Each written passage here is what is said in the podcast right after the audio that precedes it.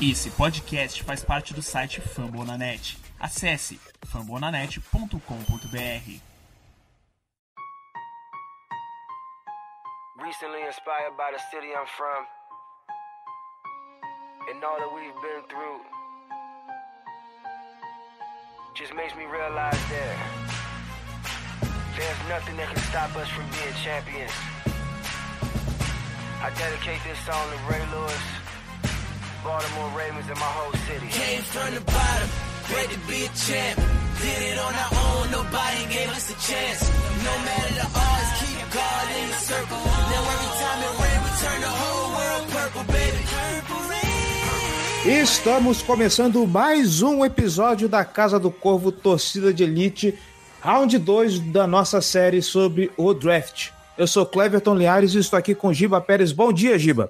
Bom dia, boa tarde, boa noite para quem está ouvindo. Sempre muito bom estar tá fazendo parte aqui, né? Falando sobre um pouco sobre o Baltimore Ravens, sobre o draft. É, vamos conversar um pouquinho.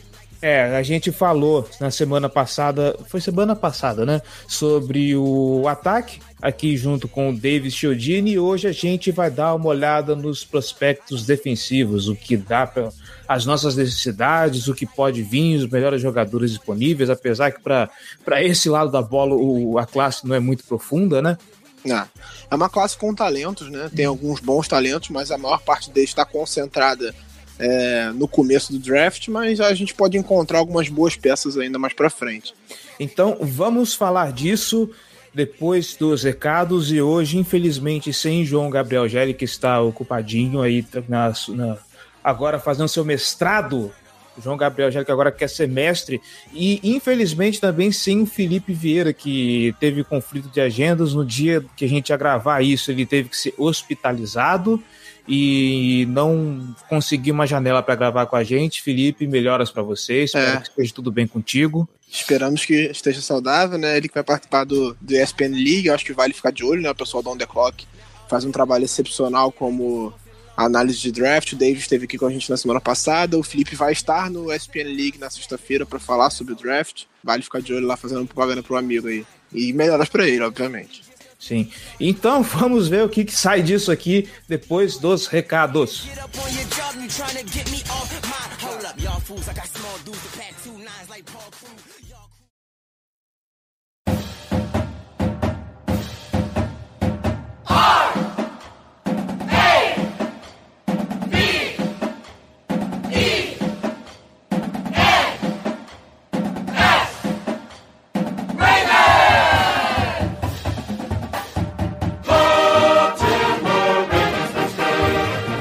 Bora pros recados, galera. Vamos lá. Você que tá escutando a Casa do Corvo, aquele velho lembrete de sempre, tá gostando? Quer ajudar esse projeto a crescer? Quer ajudar esse projeto a se manter no ar? Então você pode apoia.se barra Casa do Corvo ou picpay.me barra Casa do Corvo, seja apoiador, seja torcedor de elite. Com um real você já faz uma grande diferença para esse projeto.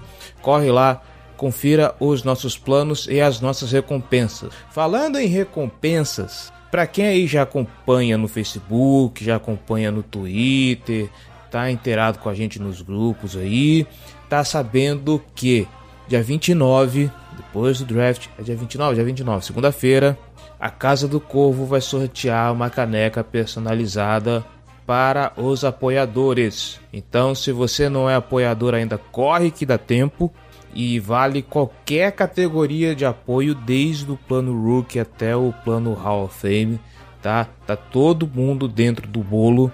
Se você não é apoiador, corre. Se você já apoia, cruza os dedos e boa sorte, tá bom?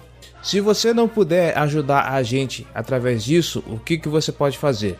Nós estamos em todas as plataformas de podcast possíveis. A gente só não tá no Deezer porque o, Deezer quebrou a cara com a gente. Mas fora isso, a gente tá no Spotify, a gente tá no Google Podcast, a gente tá em, em todos os agregadores de podcast aí do seu celular.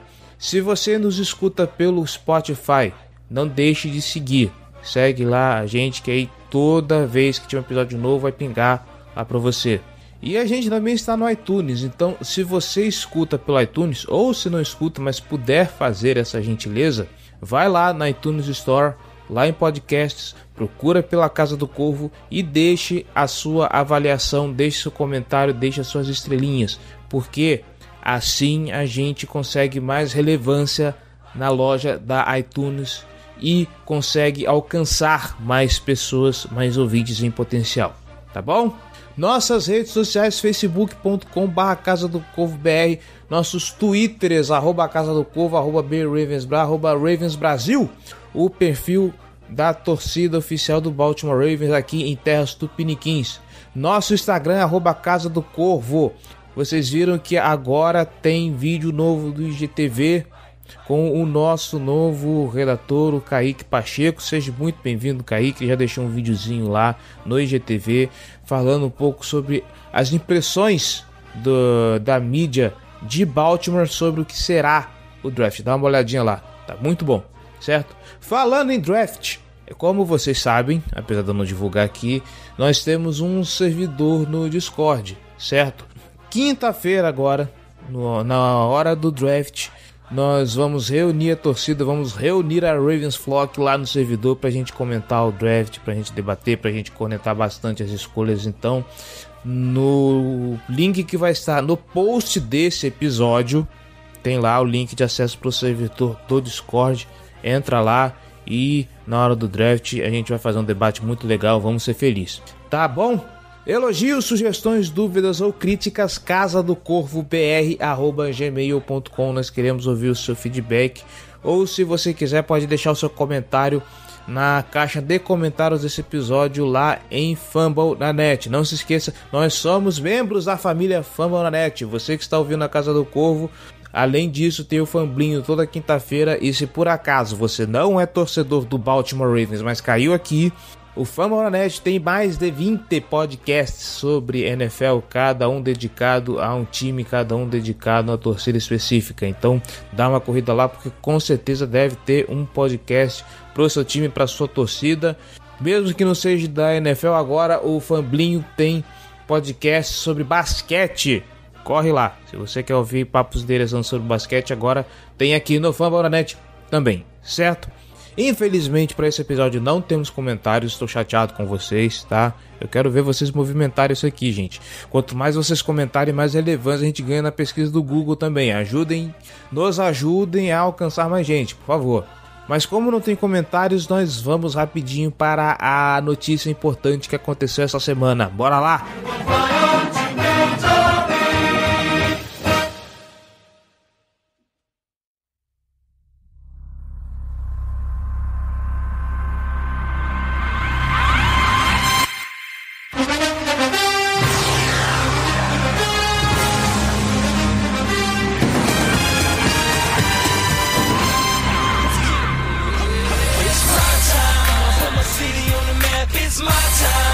da gente ir para a pauta, notícia que acabou de pingar: Baltimore Ravens acabou de exercer a opção de quinto ano para o left tackle Ronnie Stanley, jogador que foi a primeira escolha do Baltimore Ravens no draft 2016, a sexta escolha geral.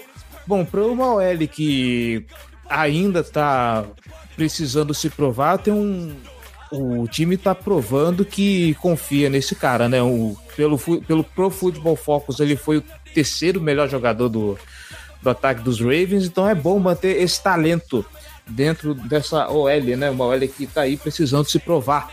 É, o Stanley eu acho que tecnicamente ele já se provou muito talentoso enquanto ele esteve em campo. Ele teve alguns problemas de ordem física em, nesses primeiros anos, uma coisa que é, a gente fala muito sobre isso, né, de evitar jogadores com problemas físicos que estavam estão disponíveis no draft, mas você vê, o Stanley nunca tinha perdido um snap né, no college, nunca tinha se machucado, e desde que ele chegou em Baltimore isso tem acontecido com uma relativa frequência. Ele perdeu alguns jogos no primeiro ano dele, e aí novamente, não no primeiro ano, no segundo ano ele perdeu alguns jogos no começo da temporada, é, ano passado ele perdeu um jogo, e sofreu alguns problemas também, e, e também é uma, tem sido uma coisa frequente, mas não grave. Ele não teve nenhuma lesão grave, mas ele vem perdendo alguns jogos, alguns snaps né, nesse começo de carreira dele, mas que e vem sofrendo, jogando por cima de lesões e tudo mais, mas é um jogador que, em termos de talento, ele já se provou, acho que um, um left tackle titular e confiável.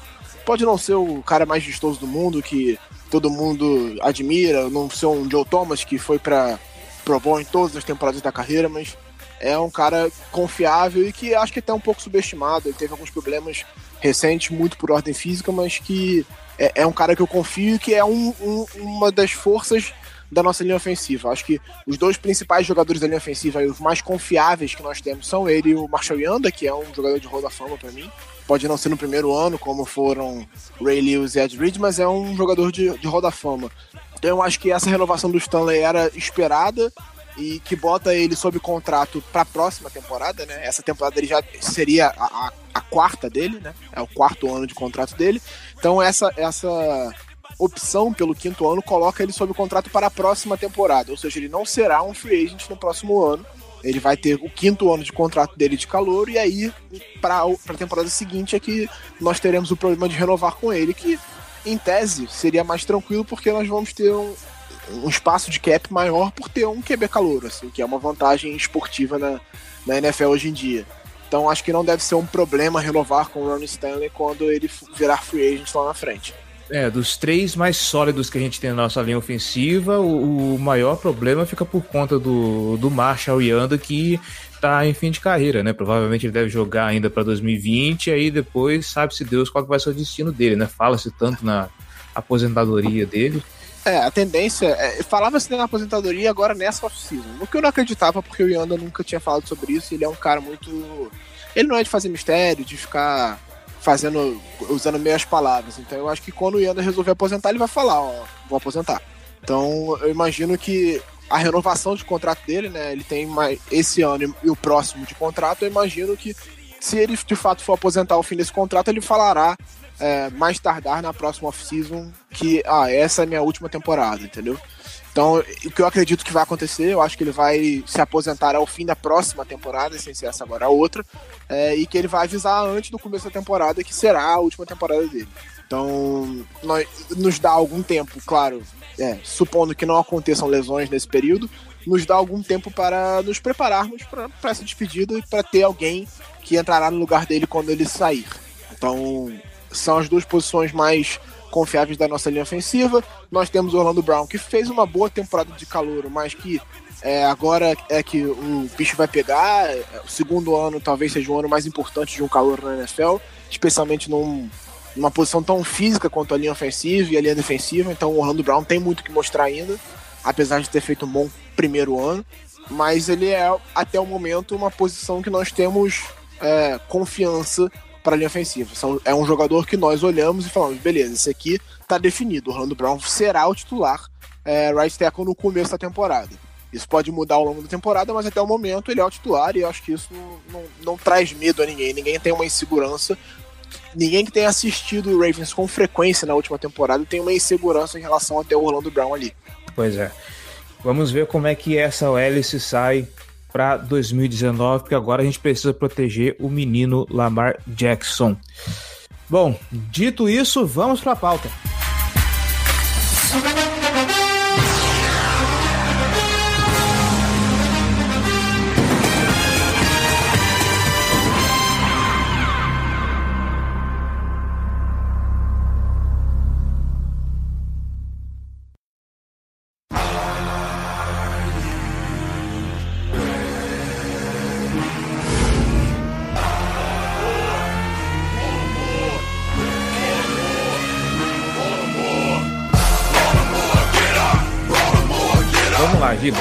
Começando com o nosso front seven. Bom, a gente tem, teve algum, algumas perdas bem consideráveis nessa off-season, né?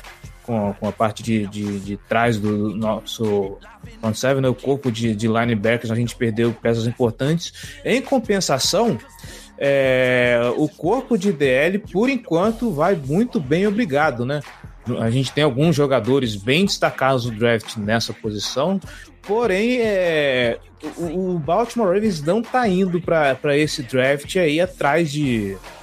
com uma grande necessidade de, de, de, preencher vagas nessa posição, né?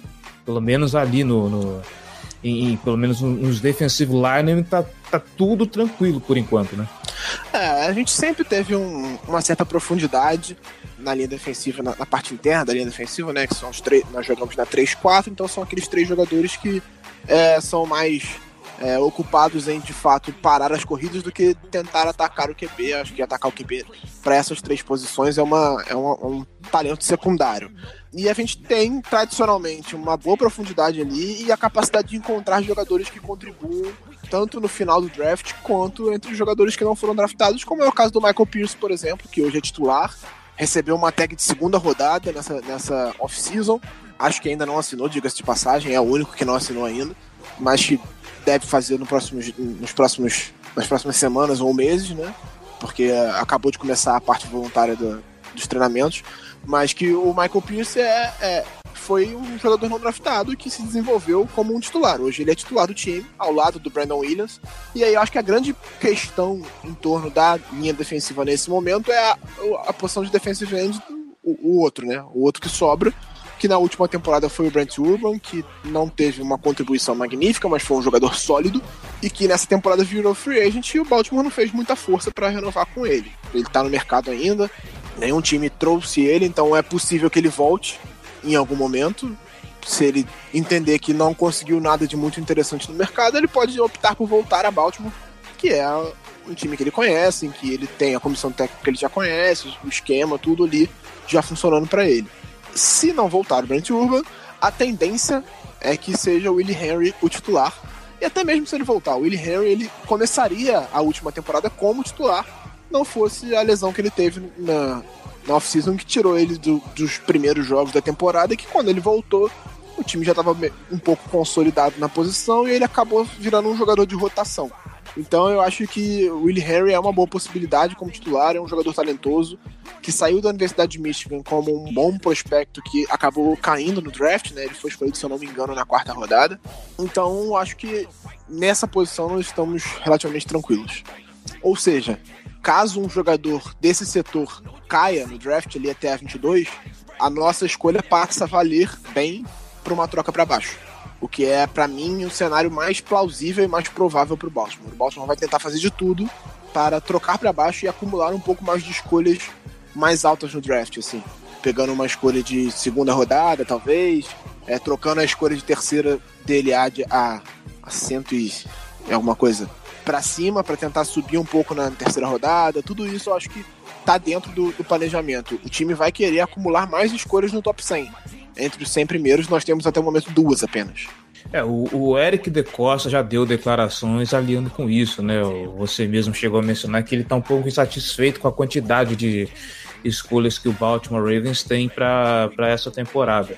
E, e, apesar da gente ter pelo menos três posições que são realmente, são realmente necessidade de reposição, e como o David destacou, não é nenhuma posição premium, então o que a gente conseguir acumular de escolhas para esse draft está ótimo.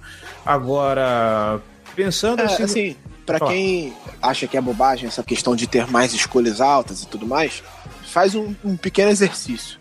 Vai no Draft Network e simula o draft do Baltimore, só com o Baltimore, e aí você faz as. Não precisa nem fazer as sete rodadas, não faz as três primeiras. E você vai ver o quanto é difícil você montar uma, uma classe que cubra uma boa parte das nossas necessidades sem ter capital de draft, grande capital de draft no começo. Você vai fazer a 22 escolha e aí você só vai voltar para escolher na 85. Ou seja, você tem uma gama de jogadores que vão sair entre essas duas escolhas e que você, e você tendo pelo menos três grandes necessidades, eu diria, né? Nós temos três grandes necessidades nesse draft, que é wide receiver, um pass rusher e o interior da linha ofensiva. Para mim são as três maiores necessidades do time nesse momento. Então você tendo poucas escolhas ali naquele começo, quando você chega na, na 85, por exemplo, você precisa fazer uma escolha entre talvez, digamos que você pegue um interior de linha ofensiva no começo. Você precisa escolher entre um wide receiver e um pass rusher, que já não é um, cara, um dos caras mais talentosos, mas que se você abrir mão de um dos dois, quando chegar na próxima escolha, que já é a 100, 105, se eu não me engano, você já não vai ter grandes opções de jogadores que vão contribuir imediatamente. Você precisa de jogadores que vão contribuir imediatamente nessas, nessas posições.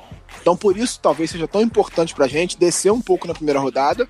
E aí, eu não falo nem em sair da primeira rodada, mas descer um pouco É, o Ryan Mink, que é, que é um dos relações públicas do Baltimore, falou em, em Rams, talvez, que esteja, tenha interesse em subir para nossa posição, que é a trigésima escolha, descer um pouco na primeira rodada para ter uma escolha a mais ali nesse top 100, para ter mais opções de, de se movimentar. Então, eu acho que é importante sim. E aí, fa falando no, nos prospectos disponíveis, é bem capaz que o. Se for pegar algum jogador dessa posição, ainda falando de, de, de DL, né? Ou vai ser uma. Provavelmente uma decisão de pegar um undrafted da, da vida, ou sei lá, ver um, um Albert Huggins de, de Clemson, por exemplo, daí para baixo. Não, nenhum jogador, meu Deus do céu, vamos pegar um super talento, a não ser que seja um BPA, né? O que, é, eu, acho muito que... Provável, o que eu acho muito provável, vindo que tem muito time na nossa frente que tá precisando urgentemente de alguém na, na linha defensiva. Pois é, assim, eu acho que talvez um jogador que caia muito seja inesperado. É, talvez o Baltimore tendesse a escolher esse jogador. Mas eu acho que nesse tipo de situação é mais provável que ele tente usar essa queda desse jogador para trocar a escolha do que de fato para do que escolher esse cara. Como fez, por exemplo, com que foi um erro, né? A gente viu com o, o, o Dervin James na temporada passada. O fato do Dervin James estar disponível na nossa escolha na temporada passada valorizou muito a nossa escolha para uma troca. A gente poderia, a gente deveria ter escolhido ele, na minha, na visão. Mas é, se ele não tivesse lá, talvez a nossa escolha não valesse tanto e a gente não conseguisse trocar ela. Então ter um jogador que cai é importante nesse sentido, para conseguir uma troca. Mas aí se for um jogador da nossa necessidade, muda de figura. Por exemplo, se o Clarin Farrell, que é um dos principais, ao meu ver, um dos bons é, pass rushers dessa classe, se ele sobrar na 22, para mim, eu não trocaria e eu escolheria ele sem pensar duas vezes. Acho que é um jogador que pode contribuir muito e que meio que muda o patamar do nosso corpo de, de, de pass e que é uma, uma posição premium. Então acho que tendo ali o Clelin Farrell, que a gente até falou no episódio passado, quando o Davis perguntou isso pra gente, né? Entre Clelin Farrell e até o Metcalf, quem, quem a gente escolheria, para mim eu iria de Clelin Farrell sem pesar a consciência. Tá certo. Saindo da, da, da DL, agora a gente vai para nossa posição mais crítica, né? A gente tá precisando de um de um wide rusher. Não é só a gente, então eu acho muito provável que ela seja inclusive a você acha que vale ser uma primeira rodada para essa posição, pensando bem? Porque a gente tem. A gente tá entre a cruz e a espada, né? A gente precisa tanto de um wide receiver para pôr o Lamar Jackson para passar, mas a gente precisa do, do cara para fazer essa pressão, porque a gente tá bem, não diria bem desfalcado. A gente tem uns jogadores que estão aos poucos buscando espaço, mas é bom ter alguém para começar já e, e acrescentar nesse setor. Acha que dá para arriscar alguma primeira rodada num cara desse? É, depende muito de quem tiver disponível, né? Como eu disse, o Clarence Farrell, eu acho que eu pegaria é, acima do principal receiver da classe, que é o Dick Metcalf para mim.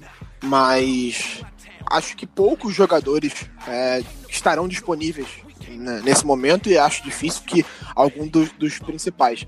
Outro que eu acho que talvez fosse interessante, mas aí mais numa troca para baixo, é, é o Rashan Gary. Tem muita gente colocando ele lá em cima no, na classe, é um jogador talentoso de fato, mas ele teve uma lesão no ombro na última temporada e que pode fazer com que ele precise de uma cirurgia. Diz, disse, né, que ele pode segurar essa cirurgia para o fim da temporada e operar só depois da temporada para recuperar durante a off-season que vem e jogar na outra. Eu acho arriscado você pegar um cara desse na primeira rodada. Considerando que ele tem uma lesão no ombro, ah, pode jogar pela, é, por cima, passar por cima da lesão e jogar mas é um risco grande. E a gente sabe, né? Primeira rodada é aquele momento de você escolher um cara que vai contribuir imediatamente. Então, numa troca para baixo, é, considerando esse cenário que é um cenário plausível e possível, né? Eu pegaria o Rashan Gary tranquilo, assim, sem peso na consciência. Mas acho que de cara, assim, na 22, talvez eu, eu ficasse um pouco receoso por conta, é, especialmente dessa lesão no, no ombro dele. Acho que talvez não seja é, seguro você arriscar num cara desse. Acho que os, os, demais talentos da, da classe, eu acho difícil que algum deles sobre de fato na nossa escolha. São jogadores que. Porque é uma classe com jogadores talentosos, mas que não tem muita profundidade. Então isso vai fazer com que os times corram para pegar esses caras. Então eu acho difícil que qualquer outro jogador dessa função sobre ali na, na, na nossa escolha. Acho que entre Farrell e Rashan Gary, esses dois podem estar lá mas acho que é difícil que qualquer outro jogador que, que valha uma primeira rodada sobre ali. E aí, daí pra frente, eu acho que nós temos jogadores que podem contribuir um pouco é, numa terceira rodada. Eu acho que a terceira rodada talvez seja o grande momento pra gente é, buscar um, um, um pass rusher, considerando que não, não aconteça uma troca, né? Considerando apenas as escolhas que nós temos. Acho que talvez o Polite sobre lá, que acho que é um, uma escolha interessante pro nosso grupo de recebedores. Ele é, é um cara que muita gente avaliou como um talento de primeira rodada, mas que fez um combine muito ruim, que que, numa, que joga numa posição em que depende muito da fiscalidade, né? E como ele só teve uma temporada de produção em alto nível em Flórida, é, o Combine tem um peso maior no, na avaliação dele, né? Porque, assim, muita gente leva, é, desconsidera um pouco o Combine como uma avaliação, é um dia específico, às vezes o cara tem um problema, tem uma, uma dor que atrapalha ele a se desenvolver, mas ele fez entrevistas ruins, ele fez testes ruins durante o processo todo do Combine, e, a falta de, de, de regularidade dele na, no college acho que pesa um pouco contra ele, o que pode fazer ele sobrar na terceira rodada e virar uma escolha interessante pra gente. E isso se ele sobrar na terceira rodada, eh, se ele ficar na terceira rodada, porque tem projeção dele caindo até pra quarto, inclusive, né? É, eu, eu, eu acho que acho difícil, sinceramente. Eu acho que o Polite na quarta rodada, eu acho que ele acaba saindo antes. Alguém, alguém vai correr o risco antes, entendeu? Porque, assim, é um risco relativamente leve. Ele mostrou talento é, teve problemas no Combine, mas assim, o, Orlando Brown, por exemplo, ano passado teve problemas no Combine. Eu acho que o mais importante nesse caso é a tape dele. O problema é justamente que você tem pouca tape dele para analisar de fato. É, só o último ano dele como Flórida eu acho que é uma tape analisável que, que vai te dar um parâmetro razoável do que ele pode ser. Mas é um jogador que é difícil de, de, de se analisar. Então eu acho que ele pode cair na terceira rodada, mas eu acho, acho que alguém vai correr esse risco antes. Ali no começo da terceira rodada, talvez no final da segunda, alguém que seja mais maluco, assim, um Dallas Cowboys da vida que é meio doidão, pra pegar jogador de que tem. O, o Dallas Cowboys gosta mais de jogador que tem problema extra-campo, né? Não é tanto um cara que tem é, problemas físicos. Mas ah. eu acho que alguém vai correr esse risco antes. Ah, o, o Jerry Jones é mestre de fazer essas coisas, nessas né, loucuras no, no. Se bem que agora não é nem tanto ele que tá fazendo a, é, é o filho dele, né? Que tá dele, né? fazendo as escolhas. Outros jogadores que eu acho que podem estar disponíveis na terceira rodada, e é aquela coisa, final da terceira, começo da quarta ali, que podem ser interessantes. O Zach Allen, que me, me lembra um pouco o Zedarius Smith, é um cara polivalente, mas inconsistente demais. Ele teve alguns problemas para conter corrida internamente, fechar os gaps de, de dentro da linha, mas que pode se alinhar tanto no, como um DE na 3-4, como um outside linebacker. É, é um cara que, que se mostra um polivalente, que tem força física para fazer isso, mas que também tem problemas de consistência e é um cara que eu vejo tendo um pouco de dificuldade, pelo menos nos primeiros anos, para ser aquele pass rusher, aquele cara titular e regular é, como pass rusher. Mas ele pode contribuir na rotação, o que, considerando que nós não temos é, um cara talentoso para ser o cara ao lado do Judan, é, ele estando na rotação ali, ele, Tyus Balser, Tim Williams, pode ser interessante. E para mim, o, o, o Ximenes, o Sam Ximenes, que é um cara de, de um potencial bom. É, ele tem, acho que a grande qualidade dele são os, a, a, variedade de movimentos que ele tem para utilizar no, no pass rush, e que dificulta um pouco, né? A técnica dele é, é boa nesse sentido, mas ele falta um pouco de explosão para ele para ser aquele cara de três downs, estar sempre em campo, de contribuir. Então eu acho que ele vai ter alguma dificuldade, mas ele pode ser mais um jogador de rotação, de entrar em alguns pacotes intermediários e que pode ajudar é, nessa rotação de pass rush, considerando que a gente não tem tanta profundidade, não tem titulares tão claros assim no time. Ele nessa rotação pode, pode ser interessante. Caraca, Old Dominion colocando gente lá no, no, no meio do, o draft, quem diria, hein? Então, é, o, o, o Schminis é um cara de final de terceira, de, final de segundo dia, começo de terceiro uhum. dia, né? Sim. Então eu acho que é, ali na, na, na, nossa escolha compensatória de terceira rodada, ele seria uma escolha interessante, talvez na nossa escolha de terceira rodada mesmo, a 85, ele seja é, um, uma, uma opção interessante também, mas eu acho que talvez seja um pouco cedo para ele. Ali teriam outros prospectos mais interessantes do que ele mas acho que no final da terceira rodada ele é um cara que pode valer, ou talvez no começo da quarta. É, eu ia falar isso, ele tem muito cara de, de, de começo de, de, quarta rodada. Ele tem uns números, oh meu Deus, não é tão impressionante assim, né? Mas, pô, 58 tecos, 18 e meio pra tecos for loss e 12 sacks. Tá, tá uma média tranquila. Se bem que, assim, o, o, a universidade onde ele joga, a divisão não é muito. muito é, forte, a produção né? acaba não interessando tanto isso. nesse sentido. Uhum. Acho que mais a, a, questão da técnica dele mesmo que pode, pode ajudar, assim essa questão da variedade de movimentos dele para atacar, eu acho que é muito interessante, porque é, eu valorizo muito mais a técnica do que a fisicalidade. Eu acho que você pode ensinar um cara, você pode trabalhar ele a nível de NFL. Claro, você não pode. Talvez isso não aconteça no primeiro ano. Mas no segundo, no terceiro, você pode. A fisicalidade dele pode se desenvolver. Você fazer um treinamento específico de força física, de explosão. Talvez não seja um, um top, mas é que pode contribuir. Mas se ele tem técnica, ele consegue compensar essa falta de explosão. Talvez não em todas as jogadas, mas com regularidade, assim, uma jogada assim, de, de rotação, ele pode compensar é, a falta de explosão com técnica e pode melhorar a, a, força física e a explosão dele física com treinamentos. Então eu acho que você consegue trabalhar isso com treinamentos. Eu acho muito mais difícil você ensinar a técnica para um jogador do que você ensinar, é, do que você trabalhar a força física dele. Porque o cara que já que chega na NFL com a técnica é, meio é, sendo bruto nesse sentido, que ele, ele precisa ser lapidado tecnicamente, eu acho mais arriscado do que um cara que talvez não tenha tanta explosão, mas que você possa desenvolver ele nesse sentido, entendeu? É, força física você dá bomba pro cara, você põe ele pra academia. Agora, você tirar vícios de college é um negócio complicado. É, Exatamente. É, dá-lhe exercício, dá-lhe treinamento, e às vezes a pessoa não, não, não tá muito apta a aprender, de tão engessada que ela tá no sistema, é, é complicado. É, não, dar bomba não pode porque o cara vai ser suspenso, mas assim, se o cara tá um pouco. se o cara tá um pouco acima do peso e isso prejudica talvez a explosão dele, o cara, se ele tiver. A questão é. Aí acho que entra a questão das entrevistas, do trabalho mental do, do, do cara.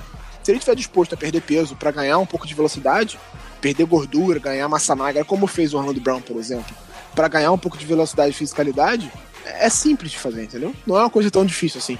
É só ter disposição de fazer uma dieta, de fazer um trabalho bem feito para que ele ganhe massa magra, perca gordura e ele vai ganhar explosão naturalmente. Isso vai, vai refletir no jogo dele imediatamente, sem sombra de dúvidas.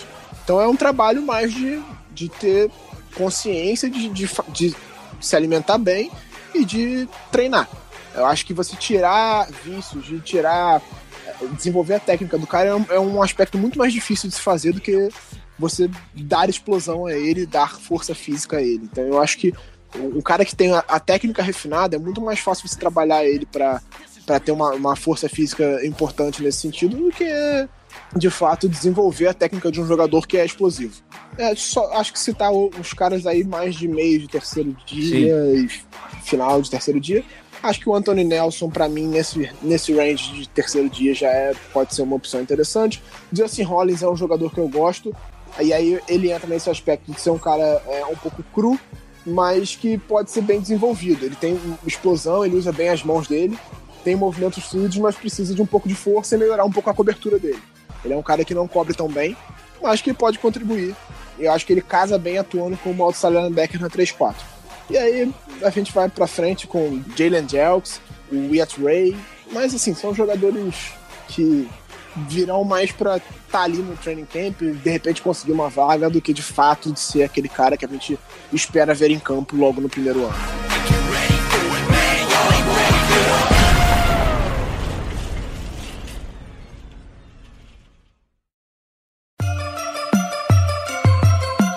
Black and purple, black and purple, black and purple, black and purple.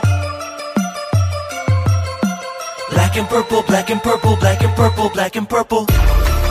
Yeah, you know what é, Vamos lá, cornerbacks. Tradicional, a gente se acostumou a ver nessa posição bastante profundidade, né?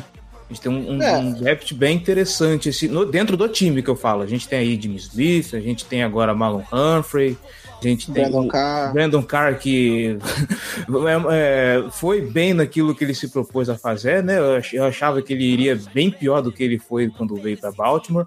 Mas, assim, é uma posição de profundidade nunca é demais, né? Você acha que um, um jogador tipo um, um, um Trayvon Miller de, de, Alabama, que tá ali cogitado até para sair Clemson. na Clemson, Alabama, né? Aham. de Clemson, é que tá ali cogitado até pro início da quarta rodada, tá tranquilo ou tá muito, ou ainda é muito para levando em conta a profundidade que a gente tem nessa posição? É, é, assim, eu não vejo como uma necessidade o cornerback. Nós temos, como você bem disse, nós temos Jimmy Smith, temos Marlon Humphrey, temos Brandon Carr, e aí você tem na rotação ainda jogadores interessantes como Maurice Kennedy, que consegue jogar tanto como níquel como outside. Você tem o, o, o Tavon Young, que acabou de renovar contrato, que é níquel, mas também consegue jogar como outside. É, ele é um slot corner principalmente, mas ele joga bem como outside, como fez no ano de calor dele. Você tem o Anthony Everett, que é, para mim, que foi uma boa escolha no, no draft passado e que mostrou bons momentos dentro de campo na última temporada. E aí só aí eu já citei cinco, seis jogadores, né? Então, assim, é uma rotação bem profunda no elenco. Você tem até o, o João Batista lá, que tá lá mais para ser um corpo no elenco e participar dos treinamentos do que de fato para ver em campo, mas que fez uma boa pré-temporada no passado, que se não fosse a lesão dele teria ficado no elenco. Então eu acho que não, não é uma posição de necessidade, não é uma posição em que a gente vai é, dar um reach. Então acho que para pegar um cornerback nesse draft, acho que só no caso de realmente sobrar algum jogador espetacular numa posição que a gente não esperava e, e aí a gente pegaria. Mas ainda assim eu acho que seria mais uma opção de trocar para baixo e deixar alguém que quer essa posição subir do que de fato a gente fazer essa escolha. Não é, o cara dificilmente vai ter espaço no elenco, vai estar ali na rotação, porque você tem dois titulares já no time. É, então, acho que não vejo realmente uma grande necessidade. Talvez alguém em final do, do draft para contribuir no, no, no, training camp, mas eu acho que com, tendo grandes necessidades no elenco não é uma, uma coisa tão atraente. Talvez a gente pegue o rei do pop na quinta rodada, né, o Michael Jackson, mas também não é nada que, que seja tão atraente assim. Acho que teremos opções, opções mais é, interessantes e que casam mais com nossas Nossa, necessidades é, por aí. é verdade, o Michael Jackson dessa classe, né? É. Tava achando que era da classe que vem ainda. Nossa. Rei do pop. Rusbeta aí. ai, ai. Verdade. É... Mas assim, é, de fato eu não vejo o cornerback como uma grande necessidade, nem safety nesse momento. Acho que não tem porquê você gastar uma escolha, tendo tão poucas escolhas. Acho que não vejo por que você gastar, a não ser que de fato sobre alguém espetacular numa escolha que a gente não esperava e que a gente não consiga trocar para baixo. Sabe Acho quem que pode. seria a última opção. Sabe quem pode estar disponível também no, no, no, no final do draft? Quem? Lamar Jackson. Tem, ah, tem um corner chamado Lamar Jackson. É de, de Nebraska. Imagina dois Lamar Jackson. e os dois jogando, né? né? Qualquer coisa a gente bota o corner no lugar do QB. E o QB no lugar do corner. Vai ficar engraçado. Ai, ai, ai. Não tem muito o que falar de. É, eu acho que secundária corner, né? não chega, é, secundária não chega a ser um- uma, um- uma questão. Não é nada que preocupe a gente. Se a gente terminar o draft sem escolher nenhum jogador de secundária, ninguém vai ficar preocupado, ninguém vai ficar triste. Enfim, nossa secundária, eu acho que é a grande força dessa, dessa defesa no momento. Assim. Se, na, se na temporada passada, talvez, a grande força da, da defesa fosse o front seven, porque nós tínhamos uma secundária boa, mas ainda com questões. Você tinha o Jimmy Smith suspenso, o Marlon Humphrey chegando pro segundo ano dele ainda. A gente não. A gente tinha uma expectativa de ver como seria. Ele fez um- uma boa temporada de calor, mas o segundo ano é o grande ponto, né? É a grande questão de ver como é que ele dá esse salto.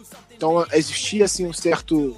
Vamos ver. A profundidade não era tão grande. O Brandon Carr, como titular, deu uma decepcionada no ano anterior. Então, assim, talvez precisasse pegar alguém. Acho que nesse momento a secundária não é uma preocupação. Nós temos o Marlon Humphrey, que fez um segundo ano excepcional. Você tem o Jimmy Smith, que depois de, um- de que se recuperou da suspensão e que pegou o ritmo de jogo, começou a jogar muito bem também. O Brandon Carr fez uma temporada muito boa. Quando, quando foi chamado a, a jogar, foi, foi importante. Ele foi titular em todos os jogos, né? Mais por uma questão de, ah, vamos manter ele como titular pela marca dele, que é tem uma sequência de jogos como titular absurda. Então mantiveram ele como titular por causa disso, mas na- no segundo snap ele já estava fora para entrar Jimmy Smith e, e Marlon Humphrey, ele rodava um pouco mais. É, você tem o Tavon Young que se recuperou muito bem também de uma, depois de vir de uma lesão, que, é- que era uma questão no ano passado, né?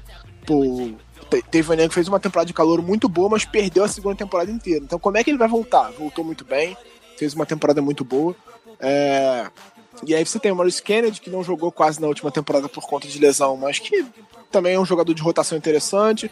O Anthony Everett fez uma temporada de calor legal, para um cara que era só de rotação, ele contribuiu é interessante, ele não comprometeu quando esteve em campo, então acho que essa rotação não preocupa. E safety com o Earl Thomas e Tony Jefferson, que fez uma boa segunda temporada, né? Ele que vinha de uma temporada em que foi muito questionado pelo preço que ele tem, o contrato alto dele e a contribuição que ele deu dentro de campo. Na segunda temporada, eu acho que ele se provou, é, ele conseguiu evoluir com o trabalho do, do, do. Eu acho que ele entendeu melhor a defesa do Martindale do que ele tinha entendido na temporada anterior a defesa do, do, do Dan. Então, eu acho que ele conseguiu evoluir bem, fez uma temporada muito boa. Então acho que essa dupla com Earl Thomas e, e, e Tony Jefferson vai ser uma dupla de safety muito forte.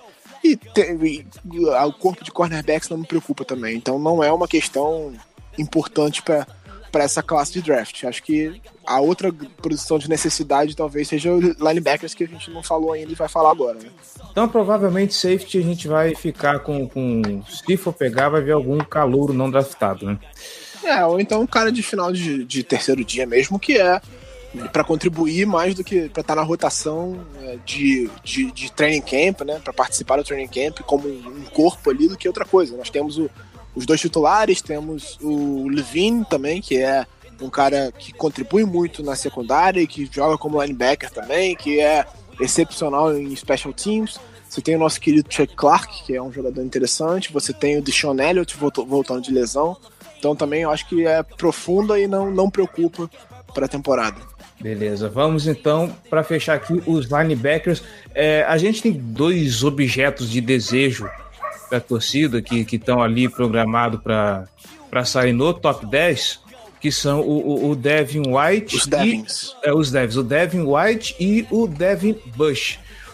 Inclusive, o Davis chegou a, a dar um comentário ano passando sobre os dois, né?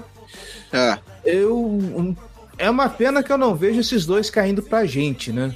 É, assim. O é, Devin White, por exemplo, é top, é top 10, o Bush deve sair entre os três primeiros ali. É, o, o, o Devin White e o Devin Bush acho que dificilmente chegam na, na 15 escolha. Se chegarem, é, assim, acredito que na nossa escolha eles não cheguem, até porque na vigésima tem o, o, o, Pittsburgh Steelers, que no momento não tem linebacker. Então, se um dos dois estiver disponível, eu acredito que eles vão pegar. Então, é, acho difícil que os dois estejam disponíveis para que eles peguem um e o outro sobe pra gente. Então, são dois jogadores interessantíssimos. O Devin Bush é, é um cara explosivo, muito rápido, agressivo, de, de, veio de Michigan, né? Então, provavelmente o Harbaugh conhece ele muito bem, porque o treinador de Michigan é o Jim Harbaugh, irmão do John, né? Que passou por 49ers, para quem não sabe. É o é... Harbaugh estourado, né? É, é o Harbaugh cabeça quente. É, tem o Harbaugh chorão e tem o, o Harbaugh esquentadinho. É, e, que é muito engraçado de ver do lado do campo. Ele, eu lembro da, da do lance do lance final daquele Super Bowl, né, que a gente ganhou, uhum. em que ele ficou revoltado reclamando de uma segurada no Michael Crabtree que não aconteceu, diga-se de passagem, pro torcedor do 49ers que tá ouvindo. Pode chorar, não teve segurado. É, o Devin Bush é um cara que tem um processamento mental bom e que, melhor do que o Devin White. Acho que por isso ele, ele se, se revela como um prospecto melhor do que o Devin White. É um cara, acho que mais completo, é muito ágil, ataca muito bem os gaps, ele vai ser uma máquina de tackles e ele seria uma adição muito interessante ao lado do Onosor, mas não vai estar disponível. Acho que né, essa questão eu, eu, nem crio essa ilusão. É, o Devin White ele é um cara fisicamente mais bem dotado do que o, o Devin Bush. Ele é muito explosivo, ele ataca é, o, a, a, bola com muita velocidade e isso acaba se, se, revelando um problema dele no fim das contas, porque é, ele tem problemas de processamento mental, como o Davis falou no, no, último episódio. Ele é um cara que ele acaba errando as jogadas, ele acaba perdendo tackles porque ele ataca com muita, com muita velocidade, sem raciocinar muito em cima da jogada, é, e acaba errando as leituras por causa disso. Então, assim, houve uma evolução em relação entre 2017 e 2018 nesse aspecto da, do, do, jogo dele, mas que ainda precisa é, melhorar. Então, acho que entre, tendo os dois disponíveis, eu, se fosse um time ali do, do começo do draft que tivesse os dois disponíveis e precisasse um linebacker, eu apostaria no Bush antes de apostar no White. É, falando mais da nossa escolha, que eu acho que nenhum dos dois vai estar disponível, acho que falando mais da nossa escolha, é, você tem o Mac Wilson, que é um jogador interessante, né? linebacker de Alabama. É, a gente gosta pouco de Alabama, né? Pouquinho só. quase nada, a gente quase não tem jogador. Acho que o único time que gosta mais de Alabama do que a gente é o Redskins. Verdade, né? A gente até gostaria mais de Alabama, né? Mas dessa vez é o De Costa que tá draftando, então. Pois é. O Ozzy Nilson, mas aí o Ozzy Nilson ainda vai ter a influência dele nas escolhas que nós faremos. Uhum. Mas eu, eu, o Mac Wilson é um jogador que eu acho muito interessante e que era visto, acho que no começo do, da, da, temporada passada do college, ele era visto como um candidato a ser o melhor linebacker da classe, mas ele teve alguns problemas para diagnosticar as jogadas, né? E que essa evolução que era necessária para ele não se mostrou. Ele, ele continuou demorando um pouco para isso e eu acho que talvez isso faça com que ele caia um pouco para o final do primeiro dia. Então o Mac Wilson pode ser uma opção para a gente em caso de troca para baixo. Se nós trocarmos para baixo e aí talvez até saindo do, da primeira rodada, pegando uma escolha de começo de segunda nessa troca, acho que o, o Mac Wilson pode ser uma opção interessante ali no começo da segunda rodada, final da primeira. Acho que nem, não seria não seria uma escolha que me deixaria triste nesse, nesse sentido. Acho que teríamos outras opções mais interessantes, é, até em posições de mais necessidade, mas que também o Mac Wilson é um bom jogador e que eu acho que casaria muito bem com o Onassor pelas características dele. Ele é um cara que vai muito bem na cobertura e o Onassor é um cara mais agressivo em termos de, de atacar os gaps, de, de fazer jogadas atrás da linha de scrimmage, coisa que o Mac Wilson tem alguns problemas. Então eu acho que seria uma dupla interessante que casaria muito bem nesse, logo de cara. É, lendo aqui sobre mais prospectos, agora indo mais para baixo do, do, do, draft, a gente tem o Tivon Coney de, de Notre Dame, que é um cara que, pelo visto, ele pode jogar tanto de inside como outside. E, e o que se comenta aqui é que ele é muito bom para defender corrida. Seria uma adição interessante se, se a gente chegasse lá precisa, é, com esse cara lá na terceira, quarta rodada, caso não conseguisse um outro linebacker mais para cima? Então, o Cone é um jogador que eu acho muito interessante, é um jogador de talento e de teto alto, para mim. Ele tem um problema, acho que considerável é, que é um problema extracampo. Ele foi suspenso em 2016 por uso de maconha, deu um tapinha na Pantera e acabou perdendo a temporada inteira. É, então, assim, é, um, é, uma coisa que interfere um pouco, mas já faz dois, três anos né, que ele foi suspenso, então acho que as entrevistas vão dizer muito sobre ele. Eu acredito que não seja um problema tão grande assim. É, ele é um cara que acho que ele pode se desenvolver para ser titular no segundo ou terceiro ano, mas que pode contribuir é, logo de cara na rotação e até em special teams. É, ele é bom diagnosticando corridas e atacando os gaps, fazendo jogadas atrás da linha de scrimmage. Ele é um cara é, explosivo e ágil. Tem um pouco de problema com o range, mas acho que isso é um problema que pode ser suprido ao longo do, do desenvolvimento dele. Talvez ele não casasse tão bem logo de cara com o Onosor em campo, porque o Onosor também é um jogador com características semelhantes, que se desenvolveu por ser um cara que ataca bem as corridas, que faz. Você vê o Onosor teve é, foi um dos, dos jogadores que, principalmente tirando os pass rushes, um dos caras que mais teve sec na temporada, que atacou muito bem, que conseguiu forçar fumbles atrás da linha de scrimmage. Então acho que talvez os dois juntos não funcionem tão bem. Mas que, considerando que o, talvez o Coney so, sobre ali na, na, quarta rodada, ele pode ser um jogador que pode ser draftado para rotação e que se desenvolva, talvez até num substituto do, do, do, do Onosor para a próxima temporada. Afinal, o Onosor é free agent na próxima temporada e se a gente não conseguir renovar com ele, tendo o Conor no elenco, a gente tem um, um, meio que uma, uma válvula de escape, uma, uma opção de segurança. Né? A gente vai ter um jogador que está sendo desenvolvido para ser um substituto. Então eu acho que é uma opção interessante, sim, ali mais para frente no draft, talvez na no final da terceira, começo da quarta rodada. Vale lembrar que nós temos duas escolhas de começo de quarta rodada, né? A do Broncos, que nós pegamos na troca pelo Flaco, e, e a que a gente já tinha, acho que a gente trocou em algum momento na temporada passada. Eu não me conformo com essa escolha do Broncos, cara. Ué, eu não como pelo Broncos, na verdade, né? Pra pegou, gente... um QB, pegou um QB Elite por uma Foi uma ótima troca para ele. É, é, é. é, assim, jogadores de terceira rodada que eu acho que também podem ser interessantes. Eu gosto do, do Bob Okerek. Eu não sei se fala assim o nome dele, Okerek, Okerek, é alguma coisa assim. Ele tem a estatura um pouco baixa para a posição, mas ele compensa isso com instinto e agressividade por causa da, do, do, problema de tamanho. Ele tem algum, algumas dificuldades em, em tackle, em, em sair de bloqueios, né? Porque fisicamente ele deixa um pouco a desejar. Acho que ele pode contribuir bem com special teams logo de cara e talvez ajudar um pouco na, na rotação já de, no primeiro ano, assim. Considerando que a gente tem o Kenny, vai ter o Kenny Young como titular, provavelmente, é, que é um, um cara que mostrou talento no primeiro ano, mas que precisa ser desenvolvido, ter um jogador de rotação pode ser interessante. É, e tem o Vosen Joseph, de, de Flórida também, que é, é, tem potencial físico, mas é um jogador inconsistente ainda. Então talvez é, eu não pegaria o, o Joseph na 85. Acho que talvez ali na, na escolha compensatória de terceira rodada, que é a 105, eu acho que talvez ele seja mais. seja, seja mais casa, case melhor com o talento dele, né? É, ele pode contribuir ao lado de um jogador talentoso da posição, mas eu acho que ele não é aquele cara para ser o linebacker como foi o CJ Mosley, por exemplo. Então eu acho que ele é mais um jogador para contribuir do que de fato para ser um jogador que vai resolver os nossos problemas. Caramba, o, o Bob Okereke tem, tem 6-1, é isso mesmo? É. Nossa, baixinho. É, pra posição ele é um jogador baixo, assim, então ele tem alguns problemas por conta disso. Mas assim, o, o Onosor também não chega a ser o cara mais alto da face da Terra, não. E você falou do, do Onosor pensando aqui no, no. E como a gente tem. e como a gente costuma vender. É, é, jogador de defesa a preço. Exemplo, é, é, como a gente costuma vender jogador de defesa a preço de ouro quando ele vai bem em Baltimore, né? A gente falando agora há pouco do Devon Conner, eu acho que é um bom backup mesmo.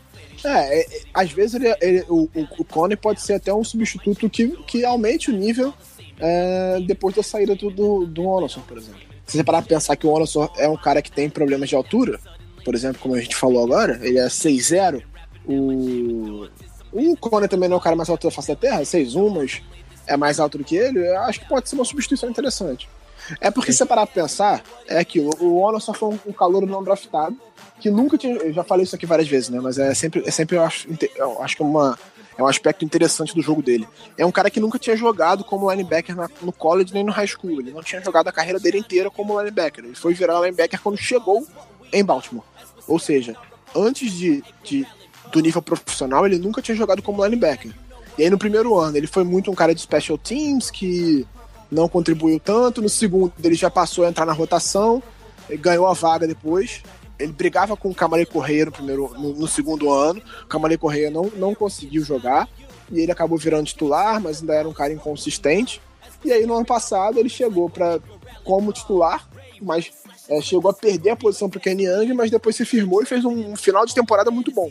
Então assim, o Anderson ainda não é aquele cara que a gente tem, e para mim pelo menos, que eu tenho a confiança de que ele vai ser um linebacker titular da NFL de alto nível e aqueles middle linebacker completo. Mas ele é um cara muito interessante que foi usado como uma arma muito importante da defesa no final da temporada passada, forçando fumbles, atacando muito o, o backfield dos times adversários. Então é um jogador que, que é importante no esquema. Só que para ele funcionar bem no esquema, a gente precisa de um cara do lado dele que seja talentoso e que complemente as qualidades dele. Acho que o Kenny Young pode ser esse cara, mas é aquilo, a gente acha só. A gente não, não tem certeza ainda. Kenang é um cara que, escolhido na quarta rodada e jogando na rotação, teve mais de 50 tackles na última temporada, então é um jogador interessante. Vamos ver, espero que dê certo. Esperamos que dê certo. É... Bom, eu acho que fechamos a régua aqui dos prospectos, né? Acho que não tem muito é, mais o que... que desenvolver. Talvez, é, talvez um. Aí na, na última rodada, um Desmond Pratt, né? Que é um jogador mediano, mas que possa entrar ali na rotação também. Não, não me empolga muito, não, o Pratt, mas enfim, só para citar alguém mais pro final do draft que possa ser entrar na rotação, mas aí não é um cara que eu vejo contribuindo logo de cara, não. Certo. Bom, vamos para as perguntas então? Vamos lá.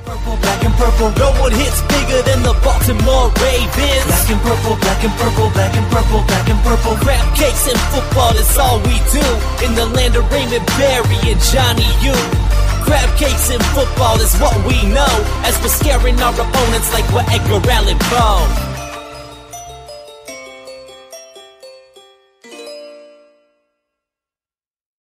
This football right here.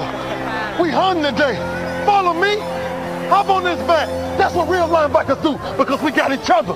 Run to the football today and let's knock somebody out. Y'all know we do on three. One, two, three. Oh! Let's go, let's go, let's go, let's go, let's go, let's go, let's go, let's go. I'm a Baltimore Raven. Tá o Kaique Coelho pergunta: tem algum jogador que vale um trade up nosso nesse draft? Bom, trade up de cara não, né? Só se a gente fizer um trade down e depois trocar alguma outra posição para cima, né? É, assim, é, é porque os jogadores que valem um trade up, se a gente tivesse capital de draft para fazer, talvez valesse a gente subir para pegar uma posição de muita necessidade e pegar um edge muito bom, entendeu? Pegar um, um Dick Metcalf, se o Baltimore entender de fato que ele é um cara que vai resolver os problemas do corpo de, de wide receivers, talvez valesse você fazer uma troca se você tivesse capital de draft, é, bastante capital de draft. Como nós temos apenas oito escolhas, eu diria que é muito, mas muito mais provável que a gente troque para baixo do que a gente troque para cima. Rapaz, você falou do DK Metcalf aqui, eu, eu lembrei, é, pro ouvinte que tá, que tá acompanhando a gente aqui, ontem teve o, o mock draft do, do Twitter, né? E como é tradição, é quem faz a escolha do Baltimore Ravens é o nesta Giba. segunda, nesta segunda-feira. É, isso, foi segunda-feira. É. É, assim, a, a- Giba, a, sua pique no, Twitter não foi tão contestada. O pessoal Não, gostou. É. Mas, mas jogou pro resto da galera, rapaz. O pessoal tem um sério problema com o Metcalf, cara. É, eu acho que tem muita gente que tem implicância com ele por. Acho que assim, é, não, não tô querendo julgar a análise de ninguém, acho que cada um é, enxerga as coisas de uma forma. Cada um. É, é- é porque é uma questão de interpretação, de, de enxergar cada detalhe, de dar mais importância para um detalhe do que para o outro e tudo mais. É, para mim, na minha opinião, é inquestionável que o Metcalf é o melhor é, wide receiver dessa classe. Ah, ele tem quadris duros e tal. Não importa, acho que isso não faz diferença no jogo dele. Ele vai ser um cara dominante na, em nível de NFL. É, acho que a árvore de rotas dele pode melhorar um pouco, de fato, mas isso não, isso é uma coisa que pode ser desenvolvida ao longo da carreira dele. Mas ele fisicamente é muito dominante, é um cara que ganha na pressão, assim, mas ele destroça o- o- os cornerbacks adversários na pressão. Então, o cara que tenta pressionar ele na de scrimmage tá, tá, tá no sal, não, não vai arrumar nada. É, ele precisa ele precisa melhorar um pouco em relação a conseguir é, vencer a cobertura mais profunda é, na rota, né? Enganar o cara, mas isso aí acho que também ele consegue ganhar nas bolas divididas, ele vai conseguir consertar os problemas de passe que o Lamar Jackson ainda apresenta. É, ele, ele é um cara dominante para mim, acho que isso não vai ser um problema na- em nível de NFL. Ele pode melhorar, mas qualquer prospecto universitário pode melhorar. É, acho que ele, ele é dominante, ele é acima da média no que ele precisa ser e, vai, vai fazer diferença em quem escolher ele. É, até o On The Clock respondeu, ele foi analisando, o pessoal do On The Clock foi analisando todas as escolhas que foram feitas no, no, no mock, então você pode ir lá, pesquisar hashtag NFLMockBR, você vê a escolha, clica nela no, no tweet dela, abre o tweet dela embaixo e desce para ver as respostas, tem a resposta do, da galera do On The Clock falando sobre o que, que achou da escolha, o que, que é aquele jogador e tal. E o que eles responderam foi, entre aspas, ah, ele tem quadris duros. Ele, e aí eles responderam, isso não é um problema, ele é dominante no que ele precisa ser. Então eu acho que, na- a meu ver, o Metcalf é o melhor jogador da classe e ele sobrar na 22 para mim não vai acontecer. E eu ficaria muito feliz se acontecesse.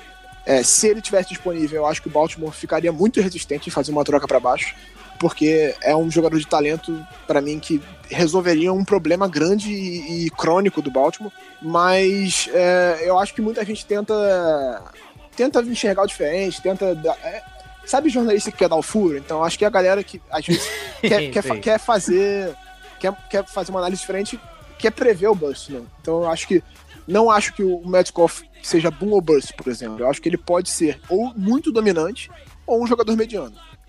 Mas eu acho que ser bust não vejo não vejo tanto assim. Acho que é mais é, ou ele vai ser um cara muito dominante físico e monstruoso na, na NFL, como é como foi o Julio Jones que fez um combine excepcional e depois se provou um, um grande um grande wide receiver que era um pouco mais técnico do que ele de fato. Acho que isso pra mim é inquestionável. Ele era mais técnico, ele tinha uma árvore de rotas mais completa, mas eu acho que o Metcalf vai ser um cara dominante em nível de NFL sim. E pra problemas de quadril é só ele fazer dança de salão. É fazer uma zumba. E aí tá prontinho. Se o problema é esse, é só, só cair na academia É, que tá que é um- prontinho. é uma coisa que, que, que, que é importante de fato.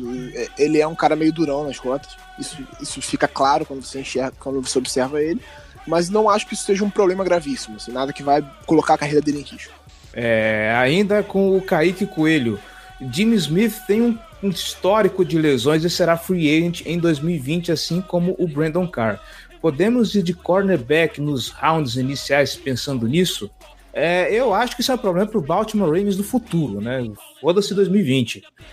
É, assim, eu não acho que seja. é, eu acho que o Jimmy Smith não vai receber um contrato magnífico na, na, na Free Agency, a não ser que ele de fato faça uma temporada excepcional, né? Mas eu não acho que vai receber um contrato magnífico, porque ele tem histórico de problemas, né? Ele teve lesões graves, ele teve suspensões, então eu não acho que alguém vai querer arriscar pagar o que a gente estava pagando por, ele, por exemplo. Então, como nós temos espaço no, no, cap, é possível que a gente consiga uma renovação com ele por um preço amigável pelos próximos anos. É, o Brandon Carr também vejo como um cara que tem interesse em ficar e renovar e talvez não seja tão caro assim. Mas se, se, a gente, se os dois saírem, a gente tem um draft do ano que vem para buscar um cornerback para suprir essa necessidade. E ainda vai ter alguma profundidade no, no elenco, mesmo perdendo os dois, a gente vai ter uma relativa profundidade no elenco para suprir essa necessidade caso a gente não consiga encontrar alguém no próximo draft. Acho que não é uma coisa que a gente precisa se preocupar nesse ano. É, se for parar para pensar com tanta, com tanta necessidade mais latente, eu acho que cornerback pode esperar. Pode esperar. Mesmo com uma secundária forte como temos, pass rusher é a maior necessidade da defesa, visto que há nomes jovens no roster para a posição. Eu diria mais, pass rusher é a principal necessidade desde o ano passado, inclusive. É, eu acho, acho que na defesa é inquestionável, que é, para mim, as duas grandes necessidades do nosso elenco hoje são wide receiver e pass rusher.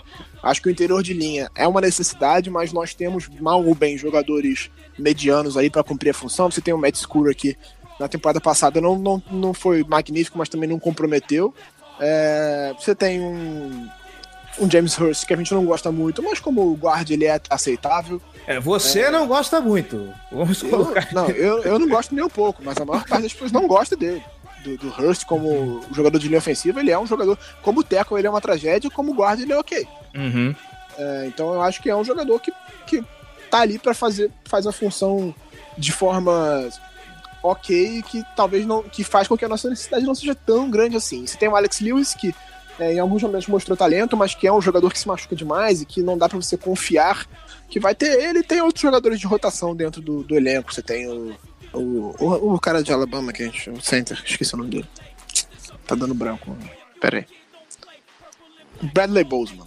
Você tem o Bradley Bozeman, que era center no, no college, mas que jogou como guard nessa temporada. Nossa, o Bozeman era de Alabama?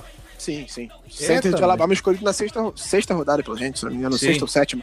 Então, que, que como um calor de sexta ou sétima rodada, ele contribuiu durante a temporada, foi titular até no jogo de playoff, ele acabou assumindo a vaga ali porque você tinha o Alex Lewis em condições ruins físicas, o James Hurst fazendo uma partida trágica, sendo engolido pela, pelo pass rush do, do Chargers, então o Boltzmann acabou entrando. Então, assim, você vê um cara desse, desse nível de escolha contribuindo imediatamente, é um jogador interessante. É, então, acho que na rotação a gente consegue meio que suprir necessidade sem grandes problemas. Não é um, um, uma necessidade desesperadora, né? Não, não, é o Minnesota Vikings da vida, né? É, não é, a gente não está em desespero. A tem, nós temos três posições é, seguras de, de, de, de, linha ofensiva. Você tem um right tackle confiável, um left tackle que nós falamos já hoje muito confiável, um guard de hall da fama e duas posições que são necessidades, mas não são necessidades desesperadoras, que você não tem ninguém. Você tem jogadores medianos ali que poderia evoluir. Então, assim, para mim, as duas grandes necessidades são wide receiver e edge. Uh, e o Nando? Nando fora Leco. Não sei quem, quem é Leco, então. Leco é o presidente de São Paulo. Ah, tá. Então eu dou toda a razão para ele. É, vocês desceriam no draft? Com certeza. Eu acho que é a opção mais provável, uhum. eu diria. Se eu fosse apostar meu dinheiro, assim, que eu não tenho, no caso, é, se eu fosse apostar dinheiro no que, que, vai, o que, que o Baltimore vai fazer na primeira rodada, é, a minha primeira opção seria troca para baixo. Eu, eu te empresto os apoios da Casa do Curvo para você apostar em Vegas, é, quer? E a segunda opção, para mim, seria pegar um, um guard. Acho que tendo um Bradbury ou até o Cody Ford ali na 22, eu acho que, se não, claro, considerando que o Dick Metcalf tenha saído e que não tem o Clary Farrell, por exemplo, eu acho que Bradbury ou Cody Ford são as escolhas mais prováveis na 22, mas acho que a primeira opção seria uma troca para baixo com algum time interessado em pegar um guarda na frente do Texans, que é um time que precisa muito. Abaixo da gente tem algum time muito necessitado de, de, de guarda? Não, não, me fala a o memória Texans, agora. O Texans precisa muito de linha ofensiva, o Rams, que perdeu dois jogadores de linha ofensiva, precisa de jogadores de linha ofensiva. Uhum. Ah, o Texans, então, verdade, o Texans escolhe para baixo, né? É, o Te- Texans é, o- é o- é a escolha seguinte à nossa. Sim. Ele é a escolha 23. Uhum. Então, e é um time que já tem problemas demais de linha ofensiva, que teve, acho que se eu não me engano, foi o time que mais teve sexo na última temporada. Nossa, o Deixão, o Deixão O Watson Deshaun Watson apanhou apanhou. que não cão de. Apanhou Cão de até chega, coitadinho. Acho que o Eagles é um time que valoriza muito linha ofensiva. Por mais que não, talvez não seja uma grande necessidade nesse momento, ele tem interesse em subir para pegar. Não sei se talvez o, Pack, o Patriots, mas assim, o Patriots não costuma fazer troca para cima, ele costuma fazer o contrário. Troca para baixo para acumular picks. Acho que eu perdi a conta de quantas vezes o Patriots não escolheu na primeira rodada. Assim, era 32, eu troco para baixo e, acumulou escolhas para frente. Então, acho que Rams, talvez o Eagles ou o Chiefs sejam. Acho que o Rams é o mais provável que é o 31 no caso. Né? Pois é. Let's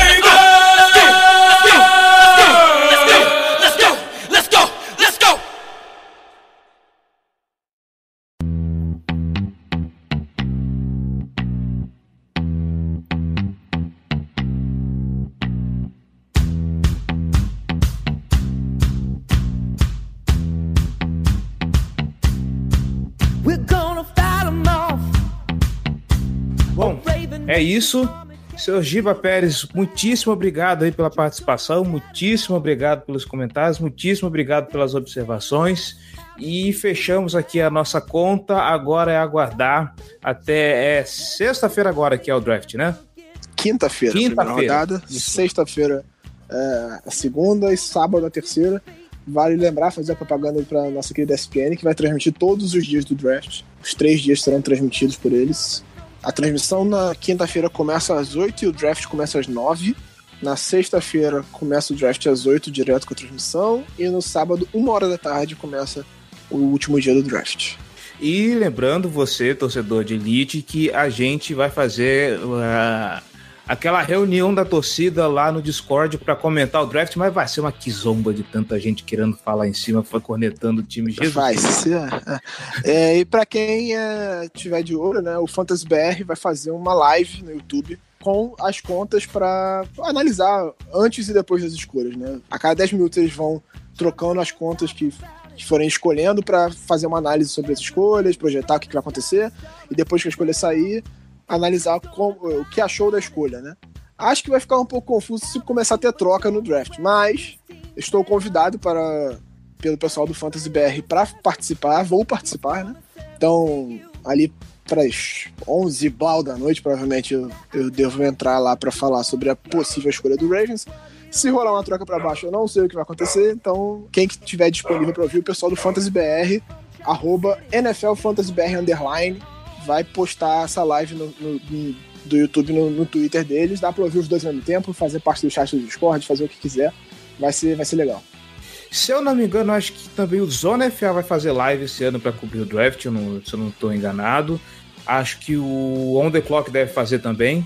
Ah, eles sempre fazem. sempre faz. Então, opções para acompanhar o draft torcedor de elite não faltam, tá bom? E você que acompanhou a gente falando de ataque, falando de defesa, que está escutando a gente até aqui, muito obrigado pela audiência, muito obrigado pela paciência, desculpas pelas barrigadas aí. É, e é isso, gente. A gente vai conversando e quinta-feira cruzar os dedos para que Baltimore Ravens não faça nenhuma cagada, tá bom? Que não escolha um Tyrande, por favor. Por favor, sem Tarendes dessa vez. Não queremos Tarendes, já temos demais. E é isso, gente. Falou, até semana que vem. more. Give it a heart and soul. Lombardi Trophy back here in Baltimore. And they're pleading and they're pleading and they're pleading, but we'll never give in.